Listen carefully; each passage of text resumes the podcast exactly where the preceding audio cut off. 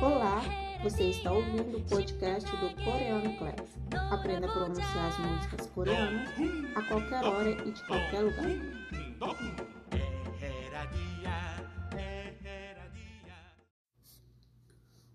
Olá, eu sou Irmã. 안녕하세요. 김종혁입니다. O Rio é o nosso coreano nativo que vai estar nos ajudando nas pronúncias. Tenho dois recados para vocês. O primeiro é que as músicas coreanas, algumas estão em uma linguagem poética e outras estão em uma linguagem informal, não uma linguagem usada no dia a dia, mas com as nossas pronúncias você perceberá uma melhora nos seus estudos. O segundo recado é: o Ryuk vai estar repetindo três vezes cada trecho da música. Espero que goste. Vamos aos nossos estudos? 로이킴 봄봄봄입니다. 봄, 봄, 봄, 봄이 왔네요. 우리가 처음 만났던 그때의 그 향기 그대로. 봄, 봄, 봄, 봄이 왔네요. 우리가 처음 만났던 그때의 그 향기 그대로.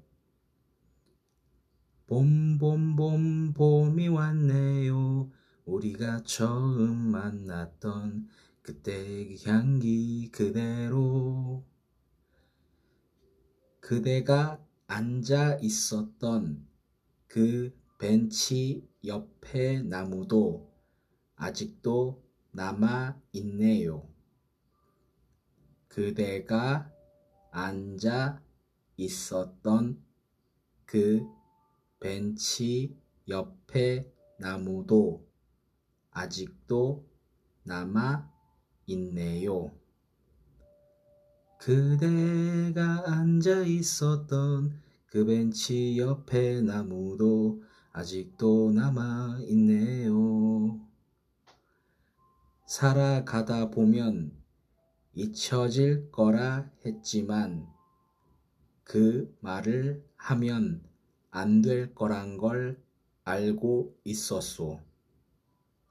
살아가다 보면 잊혀질 거라 했지만 그 말을 하면 안 될 거란 걸 알고 있었소.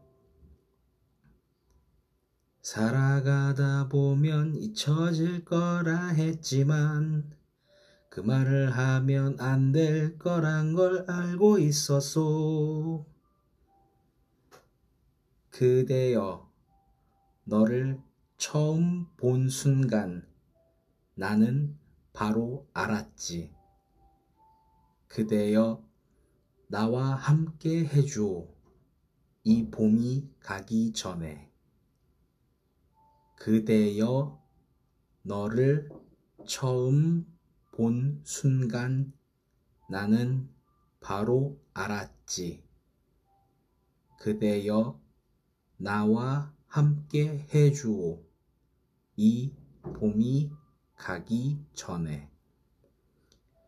그대여 너를 처음 본 순간 나는 바로 알았지. 그대여 나와 함께 해줘 이 봄이 가기 전에 E aí, gostaram? Conte para nós qual música coreana você quer estudar a pronúncia. Quem sabe ela esteja no nosso próximo episódio. Muito obrigada e até o próximo podcast de Coreano Câncer.